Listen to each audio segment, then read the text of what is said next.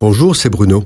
Merci d'écouter ce podcast. N'oubliez pas de vous abonner et d'activer les notifications afin d'être averti chaque semaine des prochaines sorties. Avant la fête de Pâques, la ville de Jérusalem est pleine de femmes et d'hommes venus de toutes les contrées alentours pour choisir l'agneau pascal qui sera immolé à la fête de Pâques.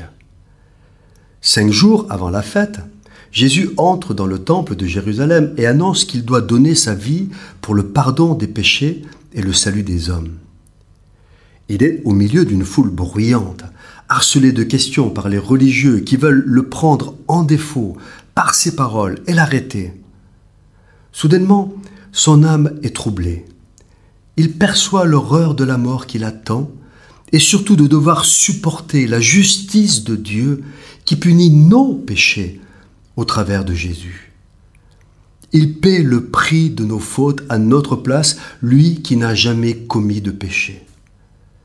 C'est alors que la voix de Dieu se fait entendre du ciel et affirme ⁇ Je l'ai glorifié et je le glorifierai encore ⁇ C'est cette même voix qui faisait trembler la montagne du Sinaï lorsqu'il a donné les dix commandements au monde. Comme au Sinaï, la foule entend la voix de Dieu, mais elle ne la comprend pas parce qu'elle n'est pas prête à l'entendre. Et pourtant, c'est Dieu qui parle et accomplit la loi.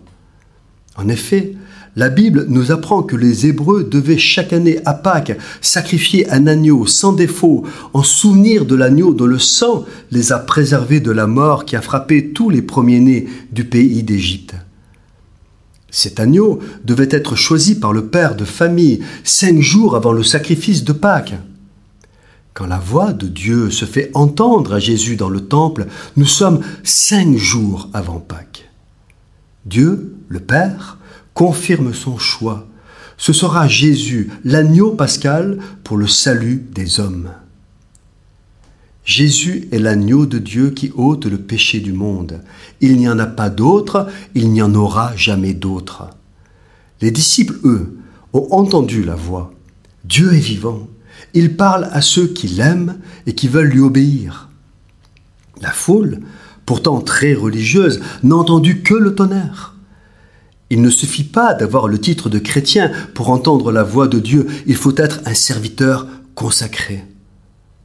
Quand avez-vous entendu Dieu vous parler pour la dernière fois? Et pourtant, il parle.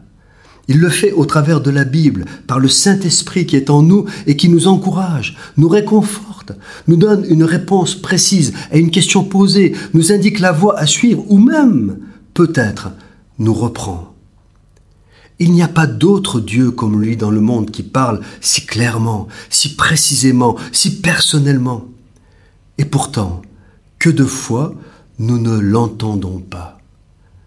Ce n'est pas lui qui se tait, c'est nous qui ne l'entendons pas à cause des soucis de la vie, des préoccupations, de trop d'occupations, et peut-être même d'un manque de dialogue avec lui par la méditation de sa parole, la prière et la communion fraternelle.